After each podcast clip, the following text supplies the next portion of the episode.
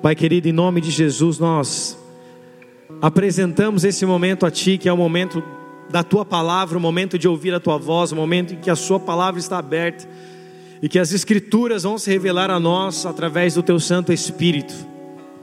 Que no nome de Jesus, Pai, o Senhor possa nos avivar nessa noite, soprar a Tua vida em nós que a sua manifestação seja doce, suave, mas que a sua manifestação também chacoalhe as nossas estruturas se for necessário.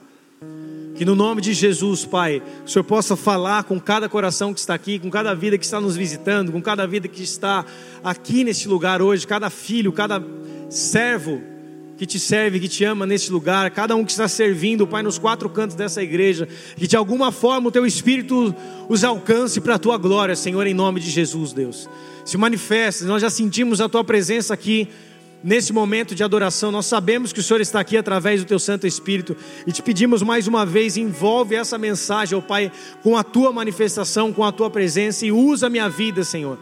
Apesar das minhas limitações, apesar das minhas fraquezas, apesar dos meus erros, me usa para a tua glória, Senhor. Que não seja aquilo que eu quero falar, mas que seja a tua vontade sendo expressa aqui através da minha voz, expressada através da minha voz, ó Deus. Que no nome de Cristo Jesus, o Senhor fale no mais profundo do meu coração e do meu ser. Da mesma forma, Pai, que a palavra sai como semente, que essas sementes também possam ser germinadas no meu coração. E que em nome de Jesus Cristo, no tempo oportuno, Pai, essas sementes em solos férteis possam crescer a 30, a 60 e a 100 por um e dar frutos, ó Pai, conforme a tua vontade, conforme o teu querer Espírito Santo de Deus, nós somos dependentes de Ti, Senhor. Então, em nome de Jesus Cristo, faz mais uma vez em nossas vidas, toca as nossas vidas, transforma, muda as nossas vidas, Senhor, porque a Tua palavra tem poder para curar, para restaurar, para vivificar, para trazer existência aquilo que não existe.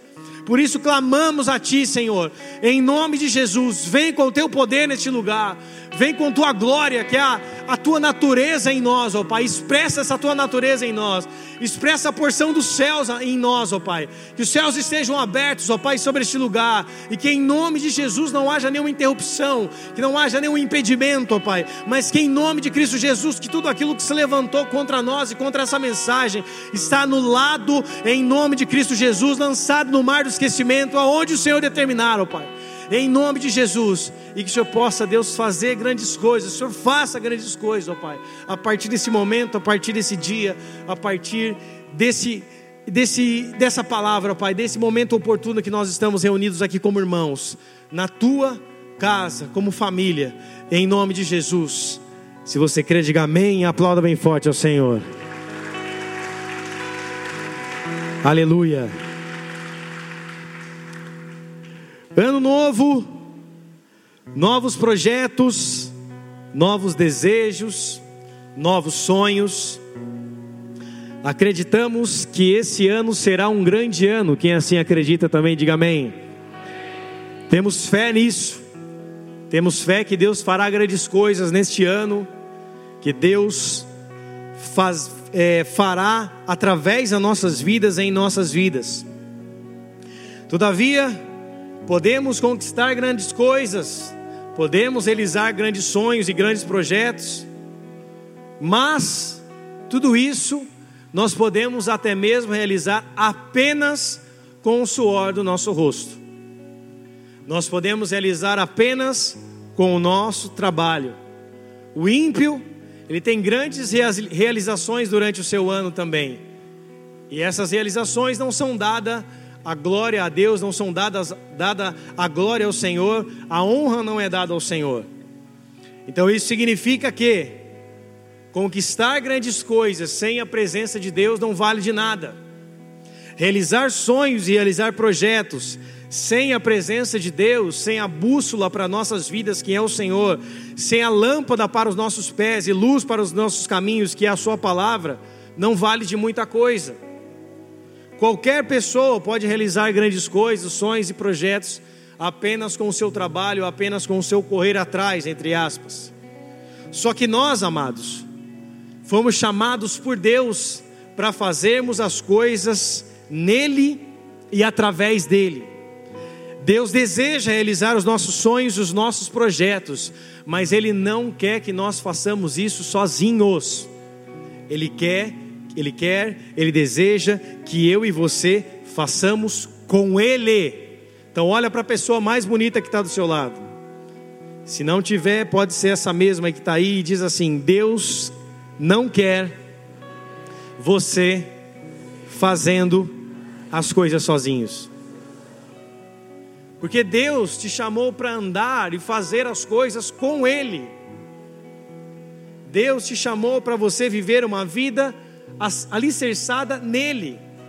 Então, conquistar grandes coisas sozinhos pode até ter um mérito, mas não tem um prazer, uma honra, uma glória que é dada a Deus. Nós só temos esse prazer de conquistar grandes coisas no Senhor quando verdadeiramente, quando algo se con concretiza nas nossas vidas, quando algo termina nas nossas vidas, quando algo acaba nas nossas vidas e nós reconhecemos que até aqui nos ajudou o Senhor. Nós olhamos para a vida de Jó e vemos que Jó ele tem uma resposta até mesmo muito estranha logo após ele perder a sua família, logo após ele perder os seus bens, logo após ele perder as suas riquezas, ele fala: Deus deu, Deus tirou, e bendito seja o nome do Senhor. Essa palavra dita num momento tão crítico, tão difícil, no momento de dor, de perda, no momento onde as coisas estavam completamente viradas do avesso. Isso representa que Jó estava com o seu coração totalmente alicerçado em Deus e ele sabia que todas as coisas que ele tinha, desde a sua família, desde os seus recursos, desde as suas riquezas e dos seus bens, tudo isso pertencia a Deus. E ele sabia que Deus havia dado, e se aquilo havia acabado, foi porque Deus havia tirado. Só que, amados, nós somos descendentes de uma origem adâmica caída. Nós somos descendentes de Adão e Adão pecou. Adão foi um homem que se esqueceu de Deus. Adão foi um homem que se voltou contra o Senhor, deixou de obedecer a Deus, deixou de cumprir um, uma ordem de Deus, de vigiar o jardim, guardar a sua esposa, zelar por ela. E a descendência de Adão é a natureza do homem, a descendência natural do homem. E por si só, o ser humano é orgulhoso. O ser humano é um ser que não foi criado para lidar com a glória, porque a glória só pertence a Deus, amém, amados? Mas no mundo nós vemos uma busca incessante pela glória, e essa glória, com G minúsculo, pode ser chamada de fama, reconhecimento, dinheiro, status, poder, influência, relevância. Essa glória que o ser humano tem buscado dia após dia é uma glória que surge de uma natureza caída, que surge do, que surge do homem natural. Apóstolo Paulo diz que se vivermos segundo a carne, certamente morreremos, mas devemos viver segundo o Espírito, porque se vivermos segundo o Espírito, certamente nós viveremos. Quem está comigo diz amém. Então a natureza carnal ela é soberba, a natureza carnal é orgulhosa, a natureza carnal se ensoberbece, porque é uma natureza caída, é uma natureza que quer a glória para si, que quer chegar no topo e não vê aqueles que te ajudaram a colocar lá, mas apenas querem falar: eu consegui. Muitas pessoas são assim, mesmo não tendo nada ou quase nada. Muitas pessoas são orgulhosas, e orgulho não tem a ver com o que você tem ou deixa de ter. Orgulho é uma natureza adâmica, uma natureza de Adão, que reflete na vida do homem longe de Deus, um homem que se afasta de Deus. O símbolo de maior orgulho e de soberba na Bíblia é de quem? De Satanás porque ele se ensoberbeceu e quis ser como Deus, quis ser maior do que Deus, quis sentar, sentar no trono de Deus. Essa é a natureza que Satanás tem tentado colocar no homem. Nós vemos que no jardim, Satanás se manifestando como serpente, ela olha para Eva e fala: No dia que você comer daquele fruto do conhecimento e do bem e do mal, você será como Deus. Ou seja, ela empodera a mulher A serpente vem e dá um, faz da mulher ela um, dá um empoderamento para ela, para você vai ver, você vai ser como Deus e vai saber de todas as coisas. Esse empoderamento é uma descendência caída. Esse empoderamento é uma descendência daquele, daquele que caiu dos céus, ou seja, é uma descendência de Satanás, uma descendência satânica que foi colocada na terra através de Adão e Eva que pecaram contra Deus. Por isso, chegar em lugares e conquistar, conquistar coisas, seja 2020, 2021, 30, 40, isso qualquer pessoa pode fazer. Se trabalhar, se estudar, se tiver um bom emprego um bom salário, qualquer um pode conquistar grandes coisas. Viagens, carros, casas, valores é, que são grandes nas suas contas. Porém, amados, Jesus nos disse do que adianta o homem ganhar o mundo inteiro e perder a sua própria vida, ou seja, perder a sua salvação? E quando o Senhor nos chama das trevas para a sua maravilhosa luz, o Senhor nos chama para andar com Ele, ou seja, tudo aquilo que façamos, como o apóstolo Paulo diz, quer comais, quer bebais, tudo que façais, façais para a glória de glória de Deus. Quando nós andamos com Ele, tudo que fazemos é para a Sua glória, tudo que fazemos é para que o Senhor seja reconhecido, porque entendemos que a Sua presença tem nos dado condições de chegar e fazer coisas que nós não teríamos capacidade de chegar e fazer sozinhos. Muitas pessoas não vivem completamente aquilo que Deus tem para a vida delas, porque quando elas começam a serem a ser usadas por Deus, elas começam a achar que é a sua própria força, elas começam a achar que é o seu próprio conhecimento, elas começam a achar que é a sua própria unção, elas começam a achar que é a sua própria capacitação. E quando isso acontece, Deus tira a mão. Muitas pessoas começam sendo usadas por Deus, sendo bênção de Deus, só que se ensoberbecem no meio do caminho e Deus tira a mão. E quando Deus tira a mão, o homem começa a andar segundo o seu próprio curso da sua vida, segundo a sua natureza carnal. Nós vemos o exemplo mais claro disso na vida de Saul. Deus estava com Saul. Deus havia escolhido Saul, já que o povo queria um rei. Samuel unge Saul ele é separado por Deus, Deus estava com ele, Deus usava a vida dele, mas a partir do momento que Saul começou a desobedecer a Deus, a partir do momento em que Saul sacrifica antes do profeta Samuel chegar, a partir do momento que Saul começa a fazer coisas sem consultar a Deus, o que, que Deus faz? Deus tira a mão. Porque o dom, a palavra de Deus diz que o dom que Deus nos dá é irrevogável, mas a unção não é irrevogável. E a maior prova disso é que Deus tira a unção de Saul e derrama óleo na cabeça de Davi, ou seja, a unção é o poder que Deus derrama sobre a vida do homem ou sobre a vida de uma mulher para prepará-lo para algo maior do que ele mesmo. E muitas pessoas são ungidas da parte de Deus, receberam o óleo, não estou dizendo da, da maneira literal, o óleo derramar, derramado sobre a cabeça, mas o óleo vem sobre ela, uma unção vem sobre ela, mas só que ela começa a caminhar muito bem, e no metade do caminho se ensoberbece, o que, que Deus faz? Tira a mão.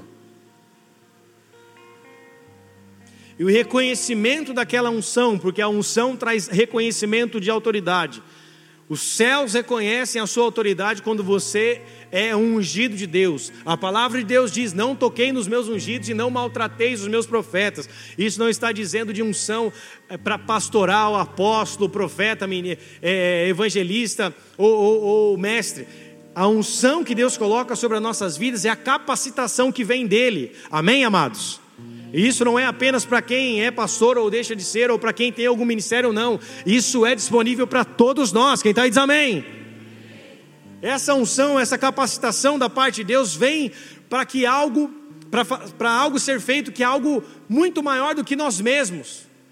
Quando Saul é chamado para ser o rei de Israel, ele era apenas um homem da tribo de Benjamim, ele era apenas um homem que estava caminhando com Deus, mas ele não tinha ali um protótipo, protótipo de, de, de rei, porque Deus não queria que ele fosse rei, Deus não queria que o povo tivesse um rei, Deus queria que ele, reina, ele mesmo reinasse sobre o povo, mas o povo pedia um rei, como as outras nações. Então Deus vai e separa Saul, ungindo e o separando e o capacitando. E se você for ver o começo do ministério da monarquia de Israel através de Saul, ele começou muito bem. Ele foi usado por Deus. Deus usava a vida dele. Até o momento em que ele começa a desobedecer até o momento em que ele começa a andar sozinho. E quando ele começa a andar sozinho, até mesmo quando ele ia consultar Deus, Deus não falava com ele. Ele consulta Urim e Tumim, ele consulta os sacerdotes, ele consulta os profetas e Deus não falava com ele. E o que ele faz? Ele vai numa sacerdotisa, ele vai numa bruxa, ele vai numa feiticeira para que Deus falasse com ele. Porque a natureza caída já estava se revelando. Porque o homem natural, que anda pelo natural, ele caminha para a morte. Saúl dava passos largos rumo à sepultura. Saúl dava passos largos rumo à sua morte. E foi isso que um dia aconteceu numa guerra com os filisteus. Por isso, amados, eu e você precisamos chegar a grandes lugares e a lugares que Deus deseja para nossas vidas, mas não sozinhos, nós precisamos chegar através da presença de Deus nos guiando e conduzindo o nosso caminho. Abre a tua Bíblia comigo, lá no livro de Êxodo, capítulo de número 33. Verso de número 1, nós vamos ler até o 17.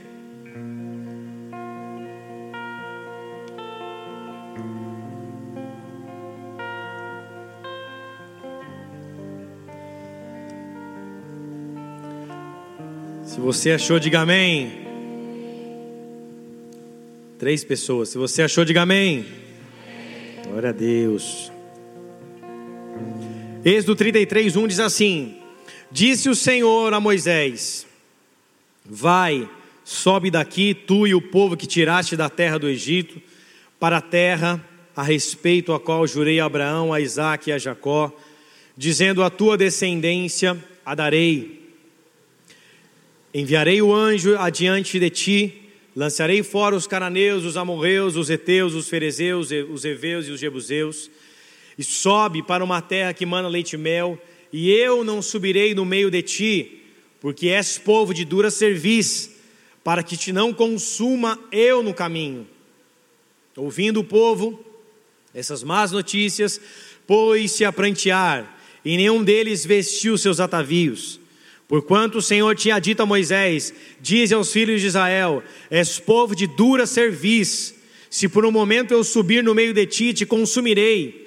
Tira, pois, de ti os atavios, para que eu saiba o que hei de fazer.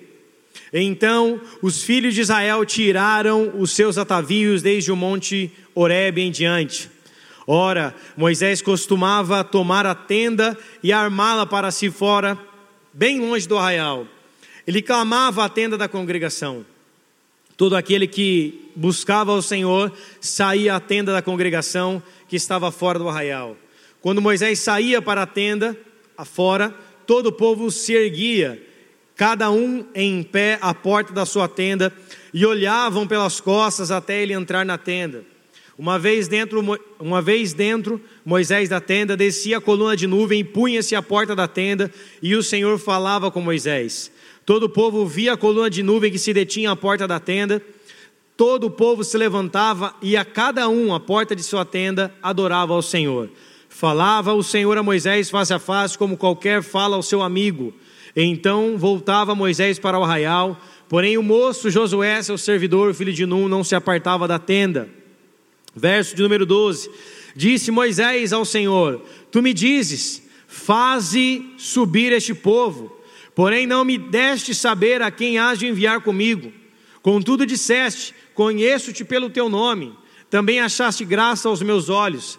Agora, pois, te achei graça aos teus olhos. Rogo-te que me faças saber neste momento teu caminho, para que eu te conheça e te ache graça aos teus olhos. E considera que essa nação, que essa nação é o teu povo. Respondeu-lhe o Senhor: A minha presença irá contigo e eu te darei descanso. Então lhe disse Moisés: Se a tua presença não vai comigo, não nos faça subir deste lugar. Pois como se há de saber que achamos graças aos seus olhos, eu e o teu povo? Não é porventura andares conosco, de maneira que somos separados, eu e o teu povo, de todos os povos da terra? Verso de número 17: Disse o Senhor a Moisés: Farei isto, farei também isto, que disseste, porque achaste graça aos meus olhos e eu te conheço pelo teu nome. Até aí.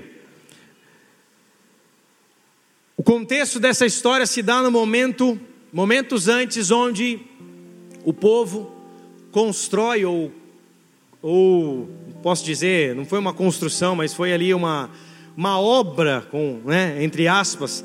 Eles ali constituem um bezerro de ouro. Eles fazem um bezerro de ouro.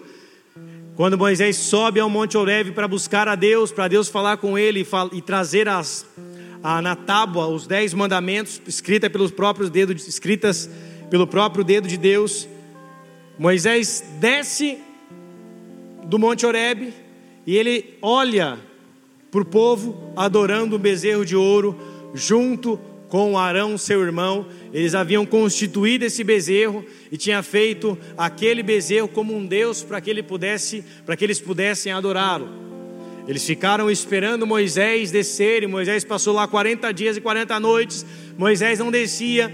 Eles olhavam e pensaram com ele mesmo: se o nosso Deus, ele gosta de bezerro, se o nosso Deus gosta de ofertas queimadas e esse, essa oferta é um bezerro, parece com um animal, tipo uma cabrinha, um bezerro uma ovelha, talvez a imagem do nosso Deus seja como um bezerro. Esses homens estavam acostumados a lidar com ídolos, esses homens estavam acostumados a lidar com imagens de escultura, porque eles estavam no Egito, e no Egito havia milhares de imagens de escultura, no Egito havia milhares de deuses estranhos, ídolos estranhos. E eles estavam acostumados a lidar com isso. E quando Deus os chama da escravidão, ainda caminhando pelo deserto, eles estavam com a mente escravizada. Eles estavam com a mente do Egito dentro de si. Então eles pensam: se Deus ele tem uma imagem, talvez seja a imagem daquilo que ele gosta de receber. E eles vão e constroem ali, fazem um bezerro de ouro com as joias e com os atavios que eles trouxeram do Egito quando foram libertos das mãos de Faraó. Quem está comigo diz amém. Então, eles constroem tudo isso, constroem esse bezerro de ouro, adoram a Deus, ou melhor, adoram esse bezerro. Moisés vem, pede a Deus que Deus o perdoasse aquele povo, mata aqueles idólatras que haviam constituído aquilo. E logo depois acontece isso, Deus olha no, no capítulo de número 33 e fala: eu não, não vou mais adiante de vocês. Deus fala: Eu não vou mais acompanhar vocês durante essa viagem à terra que eu prometi a Abraão, a Isaac e a Jacó, que é a terra de Israel, que é a terra, que é a nova Canaã. Eu não mais estarei com vocês. Eu vou mandar um anjo, mas eu não vou mais. E quando o povo soube dessa notícia, a Bíblia diz no verso de número 4: Ouvindo o povo essas más notícias, pôs-se a prantear e nenhum deles vestiu os seus atavios. O verso número 5 diz: Porquanto o Senhor tinha dito a Moisés: Dize aos filhos de Israel: És povo de dura cerviz, se por um momento eu subir no meio de ti, te consumirei. Tira, pois, de ti os atavios, para que eu saiba o que te hei de fazer. O que significa isso? Isso significa que o povo precisava primeiramente se arrepender de coisas que, ele havia, que eles haviam feito. Os atavios foram a, o material para que eles fizessem o bezerro de ouro. Os atavios eram joias, colares, brincos, pulseiras que eles derreteram, que eram ouro, derreteram para constituir e para fazer o bezerro de ouro. E quando Deus fala, eu não posso ir com vocês, porque vocês são um povo de dura serviço, e se eu estiver com vocês, e vocês estiverem usando esses atavios, usando, essa, usando essas imagens que remetem ao seu passado, que remetem à idolatria, que remetem àquilo que vocês viviam no Egito, no Egito, eu irei consumir vocês. Então eu não posso ir com vocês. Então Moisés fala para o povo: retirar os atavios, retirar aquilo que eles tinham trazido do Egito.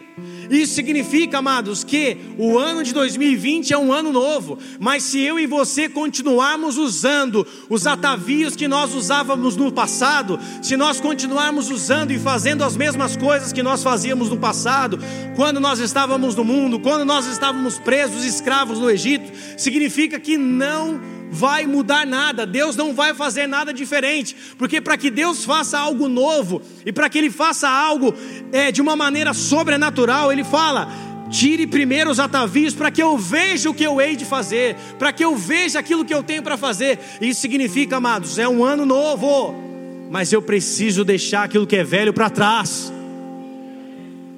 Eu preciso deixar aquilo que me distanciou de Deus em 2019 para trás. Eu preciso deixar os meus pecados para trás. Eu preciso deixar as coisas que me aprisionaram no deserto, que me aprisionaram no Egito.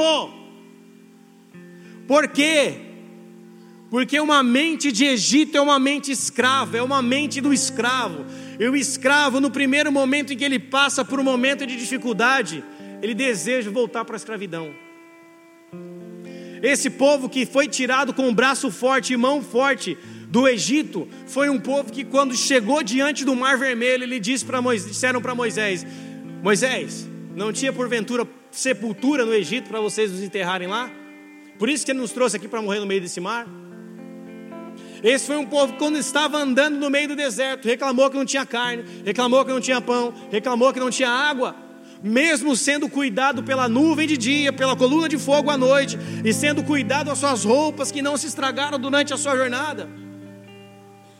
Ou seja, amados, quando esse povo deixa os atavios, cumprindo uma ordem de Deus a Moisés, quando eles tiram os atavios, e a Bíblia fala no versículo de número 6, então os filhos de Israel tiraram de si os seus atavios desde o monte Horebe em diante. Quando eles tiram os atavios e colocam no pé do monte, na minha versão diz assim: Êxodo 33, 6, põe no telão, por favor. Então os filhos de Israel se despojaram dos seus atavios ao pé do monte Horebe. Sabe o que eles fizeram? Eles tiraram o passado e colocaram diante do monte de Deus. O monte Horebe significa o monte de Deus. Verso 6. Eles tiram os atavios, eles tiram o passado, eles tiram aquilo que remetiam, aquilo que remetia ao passado, aquilo que remetia ao Egito, aquilo que remetia à escravidão, eles tiram tudo, os colares, as pulseiras, os brincos das mulheres e colocam tudo ao pé do monte de Deus porque eles sabiam, se eles quisessem ter uma vida diferente, eles precisavam da presença de Deus e de uma vida diferente, eles precis... para ter uma vida diferente, eles precisavam se livrar do passado. Por isso, amados, se eu e você quisermos ter um ano diferente, quisermos ter um ano novo verdadeiramente, nós precisamos deixar o velho para trás, as coisas velhas para trás e nos enchemos da presença para continuar caminhando para o novo. Esse povo, ele, eles vão para o Monte Oreb, porque eles sabiam que no Monte Oreb era onde Deus se manifestava. Era onde Deus falava com Moisés. Era da onde havia saído as tábuas da lei que Moisés quebrou porque viu o bezerro de ouro. Eles sabiam, eles sabiam que naquele lugar era onde Deus vinha com o seu poder e com a sua manifestação sobrenatural. Por isso que eles deixam tudo ao pé do monte. Por isso que eles deixam tudo ao pé da, aos pés da presença de Deus, de onde Deus se manifestava.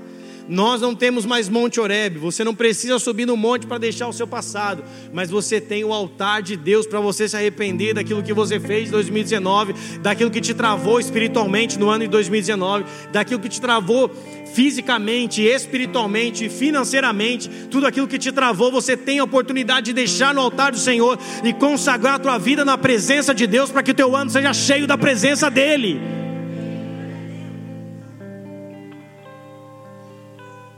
Não adianta caminharmos segundo a nossa própria justiça. Não adianta caminharmos com a força das nossas mãos. Não adianta queremos fazer as coisas apenas com a força do nosso braço. Isaías 64, 6 diz que a nossa justiça é como trapo de imundícia. A nossa justiça não vale de nada, porque é Deus que nos justifica através de Cristo naquela cruz. Eu não preciso de justiça, eu preciso ser justificado por Ele. Então não adianta eu tentar exercer da minha forma, não adianta eu tentar fazer do meu jeito, eu preciso deixar que Deus me conduza a fazer do jeito dele. Só que para isso, você precisa e eu preciso deixar o meu eu diante de Deus.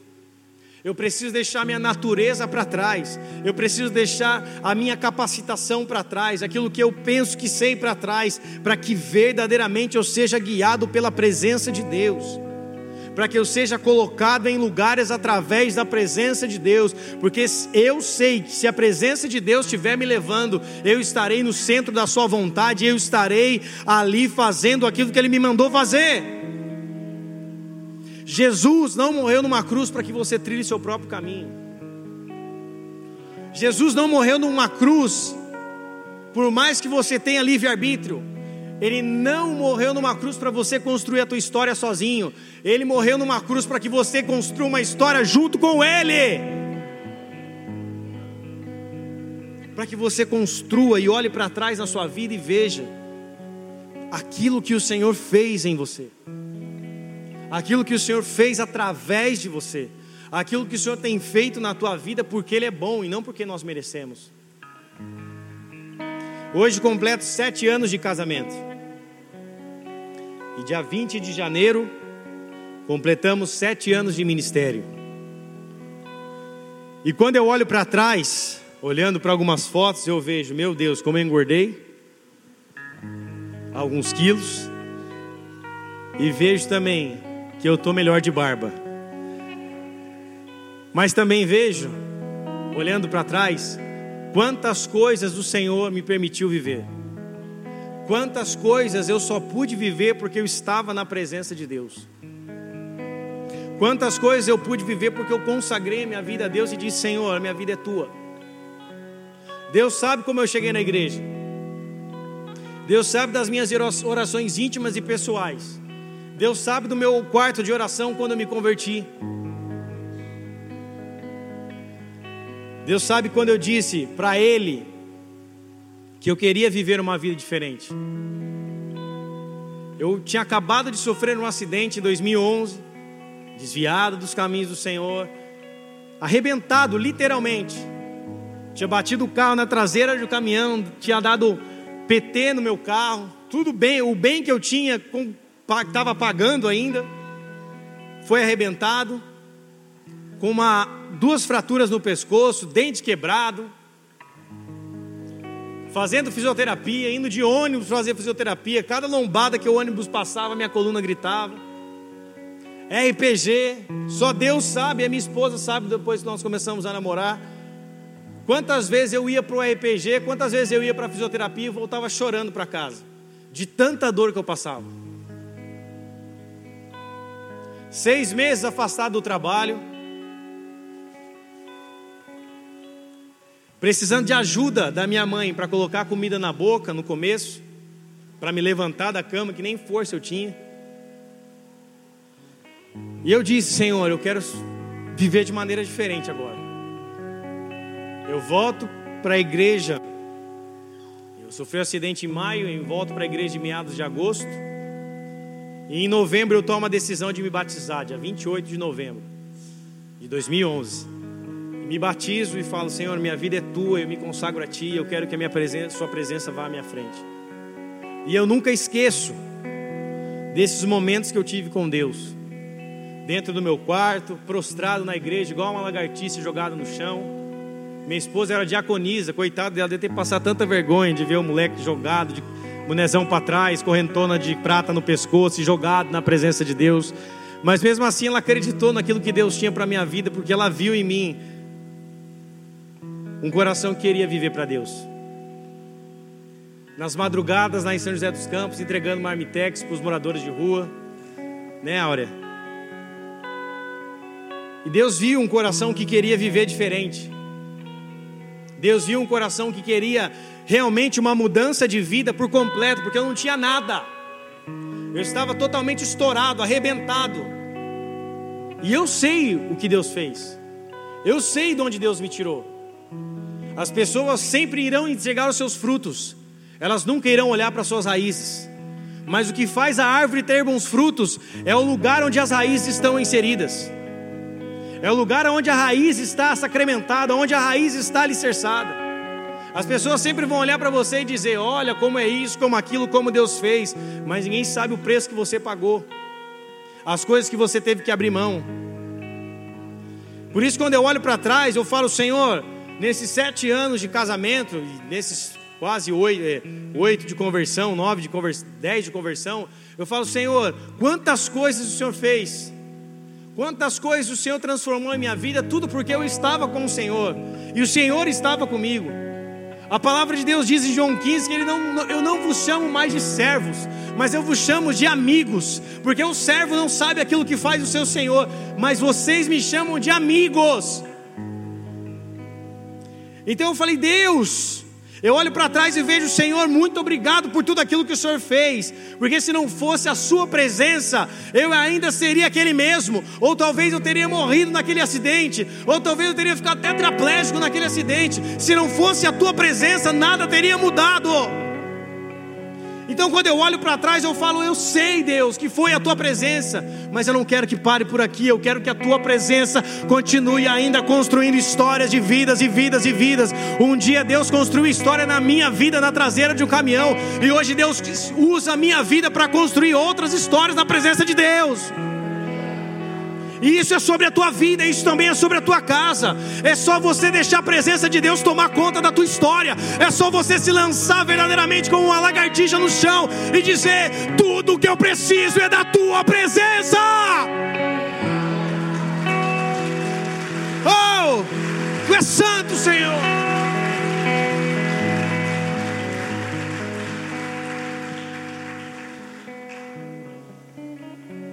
Pessoas que querem viver pela presença não estão não não se acostumam a viver vida de metades. Pessoas que querem viver pela presença não se conformam com vidas pela metade. Você sabe que mesmo sendo uma tamareira, uma tamargueira no deserto, você pode dar frutos. Mas você só pode dar frutos nos dias da seca, no dia do dia mal, se você estiver plantado junto a ribeiro. E Jeremias 17,5 diz assim: Assim diz o Senhor: Maldito o homem que confia no homem, faz dele o seu braço forte, e aparta o coração do Senhor. Porque será como a tamargueira no deserto, e não sentirá quando vem o bem.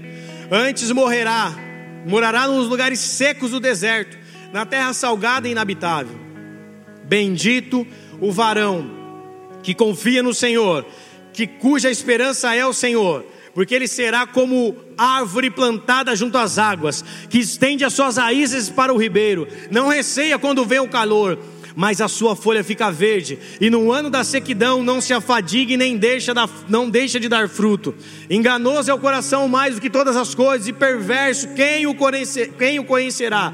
Eu, o Senhor, esquadrinho o coração e provo os pensamentos, e isso para dar a cada um segundo os seus caminhos e segundo o fruto das tuas ações.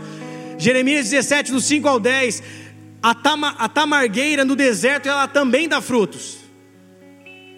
Só que a tamargueira, por viver no deserto, ela vive em constante dias, meses e anos de seca e de calor. Mas o homem que é bendito na presença de Deus e que a esperança está no Senhor, a palavra de Deus diz que ele é plantada junto aos ribeiros, ou seja, as suas, as suas raízes são alimentadas pelas águas de Deus, as suas raízes são alimentadas ali para que a sua folha fique verde, mesmo no dia da sequidão, ela não deixa de dar fruto. Isso significa que quando você está instituído, inserido, alicerçado na presença de Deus, mesmo dia mal, você permanece. Você é aquele que pode balançar, o barco pode quase virar, o vento vem, a onda bate, você quase vira, mas você está numa rocha forte que é o Senhor, e você não será abalado, você não será abatido. Mas você precisa construir, constituir a tua vida em Deus e na presença de Deus. Ah, mas eu sou crente desde o berço. Eu já me converti há 10, 15 anos atrás. Isso não tem nada a ver com a presença. Tempo de igreja te torna cada dia mais religioso, não tem a ver com presença. Tudo que eu e você precisamos não é de uma carteirada de tempo de igreja, não é de uma carteirada ministerial, não é de uma carteirada pastoral. Tudo que eu e você precisamos é da presença. Davi, quando ele peca, ele se arrepende e diz: Deus, tira-me tudo, mas não me tire a tua presença. Pode tirar tudo que eu tenho, o reino, as pessoas, as riquezas, os carros, os cavaleiros, o exército, mas não tire a tua presença. Porque homem e mulher de Deus sabe que para você chegar em qualquer lugar, não pela força do seu braço, mas para chegar em qualquer lugar com a força de Deus, tudo que aquilo que você precisa é da presença. Paulo sabia que precisava da presença. Jesus ia para os montes orar, Jesus ia para os lugares afastados orar, porque tudo aquilo que ele precisava era da presença de Deus. Por isso, amados, o reflexo da presença de Deus também está aonde você deposita as suas raízes. Aonde você diz: aqui eu vou construir a minha história. Quando você vai comprar uma casa, você escolhe o terreno, faz a fundação, faz a estrutura e escolhe morar ali.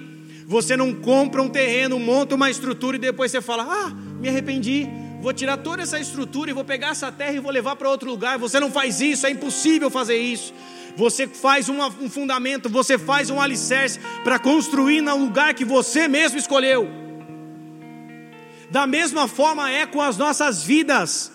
Nessa geração onde pessoas estão mudando de igreja igual troca de camisa, nós precisamos voltar à essência do Evangelho e lembrar que eu e você precisamos construir raízes no lugar onde Deus nos chamou para estar. Deus me chamou para ser um quadrangular, institua as suas raízes na igreja quadrangular. Deus me chamou para ser um assembleano e constitua as suas raízes na igreja na assembleia. Deus me chamou para ser um bola de neve. Construa suas raízes na igreja, bola de neve. Tome da palavra, receba da direção e vai para cima na presença de Deus. Agora, o que tem de gente que cita uma placa de uma igreja, mas nem vai. Ah, eu sou de igreja tal, eu sou de igreja outro, mas não vivo o evangelho. Deus não quer saber do ministério que você participa. Deus quer saber de quanto de Deus tem, quanto da presença de Deus tem em você, quanto da presença dele está em você. A placa, a placa da igreja não vai levar ninguém para o céu. A prancha não vai mudar nada na sua vida. O que vai mudar algo na sua história é a presença de Jesus Cristo. Tudo que você precisa entender é isso, não é o lugar onde eu estou, não é aquilo que eu estou fazendo. Tudo que eu preciso entender é se eu estou na presença de Deus, alicerçado. Eu posso estar na igreja do Japão, Bola de Neve Japão, eu posso estar na Bola de Neve Curitiba, eu posso estar na Bola de Neve João Pessoa, eu posso estar em qualquer lugar, eu estou inserido na presença de Deus. Eu construí minhas raízes aqui e eu sei que eu serei regado e minhas folhas serão verdes, e no dia mau eu não vou deixar de dar fruto. Apenas escolha o lugar onde você vai estar. Ore e escolha. Eu sou bola de neve. Então vista sua camisa de bola de neve. Eu sou isso, então vista sua camisa disso. Deus está precisando de crentes compromissados e não de crente que fica falando de que igreja que é. Deus está precisando de pessoas que vivem o evangelho e não pessoas que vivem com adesivinho no carro. O Senhor está nos chamando para que este ano nós consagremos esse ano na Sua presença. Nós estamos cheios de fé e de expectativa que Deus fará grandes coisas. Por isso nós precisamos nos atentar, porque sem a presença nós não faremos nada. Eu e você precisamos estar cheios da presença, assim como Moisés disse para Deus. Estou encerrando. Ele olha para Deus e fala: Deus, verso 15 de Êxodo 33. Se a tua presença não vai comigo, não nos faça subir deste lugar, pois como se há de saber que achamos graças aos seus olhos, eu e o teu povo? Não é porventura em andares conosco, de maneira que somos separados, eu e o teu povo, de todos os povos da terra? Deus falou: vai um anjo. Depois Deus no verso número 15, Deus fala que ia com ele. E Moisés ainda pergunta para Deus numa ousadia e fala: Deus, verso 14, perdão, ele fala para Deus: Deus, no verso 15: Se o Senhor não for, não me faças ir. Se o Senhor não for, não me faça subir, não me envie para este lugar. Porque como nós seremos distinguidos de outros povos da terra se o Senhor não estiver conosco? Aí no verso de número 17, o Senhor diz assim para Moisés: Disse o Senhor a Moisés: Farei também isso que disseste, ou seja, eu vou com vocês, porque achaste graça aos meus olhos e eu te conheço pelo nome. Deixa o verso 18 na tela, por favor, para depois, para você entender o que, que Moisés fez logo depois de Deus dizer que ia. Ele fala: Então mostra-me a tua glória. Sabe o que isso significa? Você vai, Deus, você vai conosco, então mostre-me a tua presença. Você vai, Deus, conosco, o Senhor vai comigo, o Senhor vai à frente desse povo, então mostra-me a tua glória. Essa é a certeza que Deus está conosco, essa é a certeza que Deus nos distingue de outros povos da terra. Essa é a certeza que nós somos um povo separado e escolhido por Ele. O Senhor está comigo? Então mostra-me a tua glória. O Senhor vai à minha frente? Então mostra-me a tua presença. Existem áreas na sua vida que não é a força do teu braço. Existem áreas na sua vida que não é um médico. Existem áreas na sua vida que, que são apenas, que é apenas você consagrar a Deus e falar: Senhor, nessa área, mostra-me a tua glória. Nessa área, mostra-me a tua presença. Caia fora das mentiras de Satanás que dizem que você não precisa de igreja, que você já é a igreja, que você tem a presença de Deus. Essa mentira satânica que tem sido dita. Desde o princípio, Deus escolhe os seus sacerdotes para abençoar o povo. Se eu sou a igreja e não vou à igreja, quem vai abençoar meu dízimo? Quem vai orar por mim? Quem vai impor a mão sobre a, minha, sobre a minha cabeça? Sendo que a Bíblia diz que os presbíteros devem orar, que os pastores devem orar para aqueles que estão enfermos. Se Deus construiu, constituiu apóstolos, é, evangelistas, mestres, pastores, tu, profetas, tudo para a sua obra, tudo para a consumação da sua obra, para a edificação do teu reino. Como que eu vou andar sozinho, sendo que Deus escolheu fazer isso? Não caia na mentira das trevas. Estar na presença de Deus significa também estar numa igreja. Não caia nessa. Porque dentro da presença de Deus, dentro da comunhão que a igreja nos oferece, nós não vivemos mais para nós mesmos, nós, nós vivemos um pelos outros. Nós vivemos numa, num constante crescimento um pelos outros. Se você não é igreja, ou não vai para a igreja, ou não vem para a igreja, como você vai perdoar alguém que te feriu? Na igreja você aprende isso. Em comunhão com os irmãos você aprende a perdoar. Você aprende a se doar, entrando numa escala que um dia o irmão não pôde ir. Você aprende a fazer para Deus sem ter reconhecimento, sem ter um tapinha nas costas muitas vezes, como muitos esperam lá fora. Dentro da igreja você aprende a lidar com autoridades. Você pode se manifestar como uma autoridade. Dentro da igreja você recebe uma palavra que muda a tua vida. Não é apenas um pastor, um pastor, um pregador de internet falando algo que você quer ouvir. Todos nós precisamos da igreja, não deixei-vos de congregar como costumes de alguns, assim que Hebreus diz. Eu e você precisamos reconhecer que a igreja mesmo ela sendo falha, mesmo ela tendo alguns escândalos, mesmo ela tendo erros e acertos, porque quem constrói a igreja e constitui a igreja somos nós, nós somos falhos. A igreja não é um lugar de pessoas perfeitas realmente, mas a igreja é um lugar de pessoas que estão precisando de cura e que reconhecem que sozinhas não conseguem. Então olha para o irmão que está do seu lado e fala para ela assim: da mesma forma que você precisa da presença de Deus, eu também preciso. A diferença é que talvez nós precisamos de um nível mais hard, um nível mais profundo do que o outro. Existem pessoas que precisam de um impacto sobrenatural, de um toque sobrenatural. Outras pessoas precisam apenas de um impulso da parte de Deus, de um empurrãozinho, de uma alavanquinha.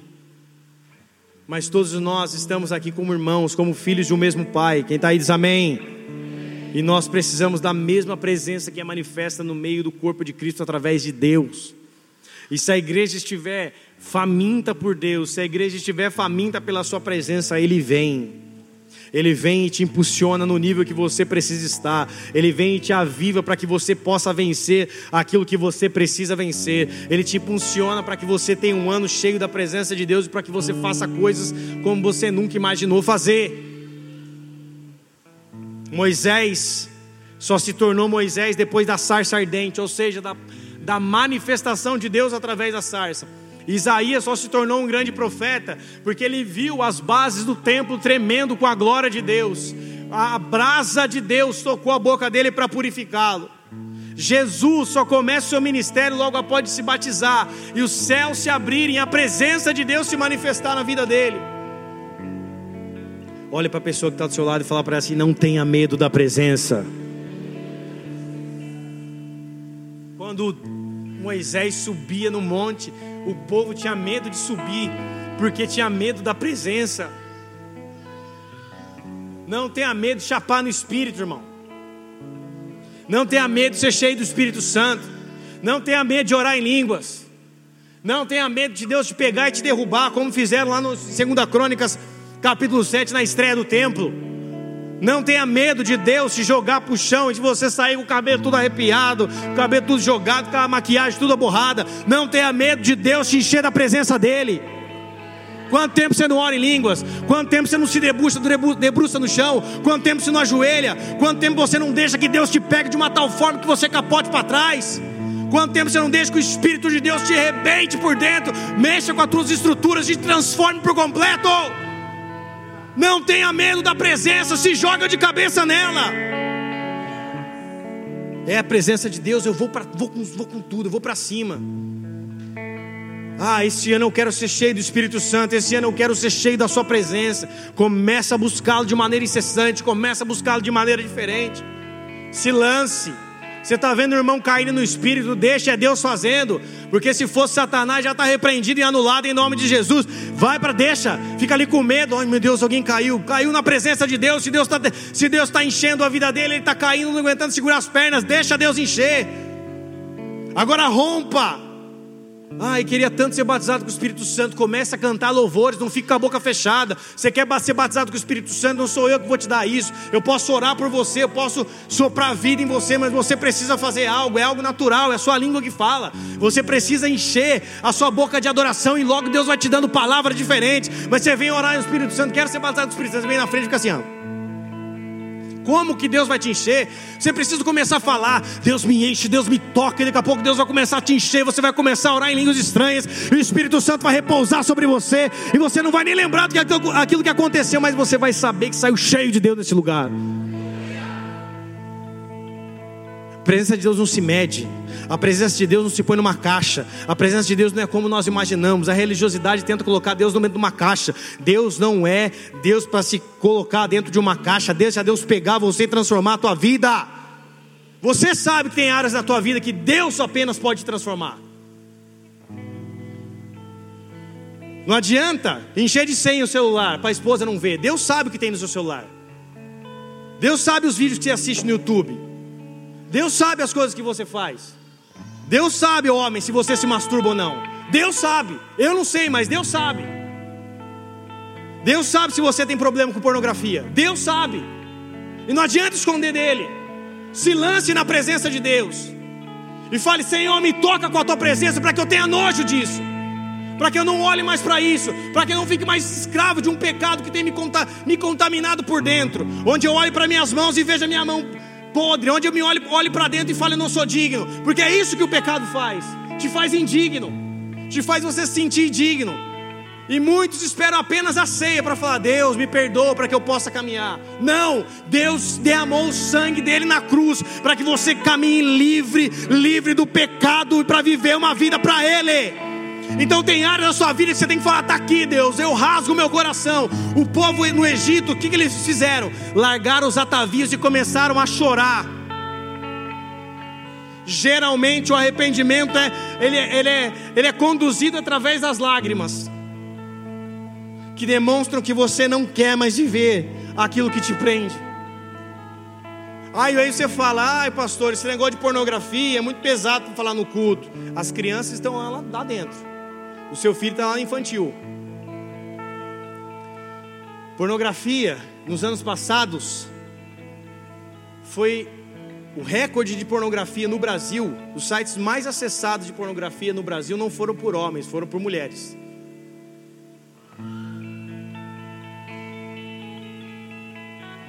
Por isso esse tem sido um pecado oculto dentro da igreja.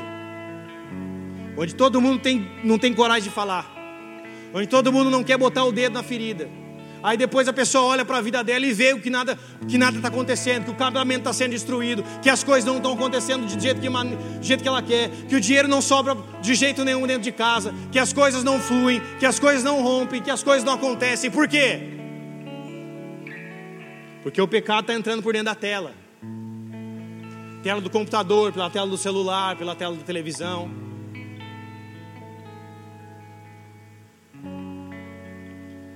Só a presença de Deus pode te livrar disso. Não adianta ser no médico, irmão. Não adianta ser num psicólogo para falar que você tem problema com, com masturbação. Você tem que cair de joelho na presença de Jesus Cristo. Só Ele pode te mudar por completo. Não adianta, irmã, você correr para falar com uma amiga, ela não vai poder te oferecer aquilo que Cristo tem para te oferecer. Se lance na presença de Deus se rompa na presença de Deus, não tenha vergonha das pessoas que estão ao seu lado,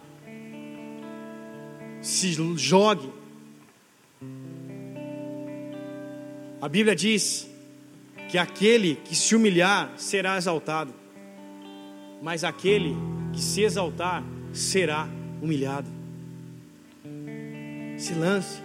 Você que namora e está em pecado de fornicação, se arrependa. Você que namora e está tendo relação sexual antes de casar, saiba que é pecado. Se arrependa. Você que mora junto e não é casado, saiba que você está em pecado. Se arrependa. Conserte isso. Consagre a sua vida diante de Deus. Senão as coisas não vão ser diferentes em 2020. As coisas não vão ser diferentes no futuro. Consagre-se diante de Deus e fale: Deus, muda a minha história. Vem com a tua presença, arrebenta com as portas do inferno que tenha tentado acabar com o meu casamento, com a minha vida, com o meu futuro, com as coisas onde eu, onde eu estou inserido. E peça para que, que a presença de Deus venha de maneira sobrenatural sobre você. Tem coisas que é só a presença, amados. E você precisa deixar o seu passado, os seus atavios, aquilo que te prende o Egito no pé do monte, para falar: Deus, vem com a tua glória, porque tudo aquilo que eu tinha eu já me despi, já entreguei. Agora só o Senhor pode fazer algo diferente na minha vida. Feche seus olhos, com a sua cabeça.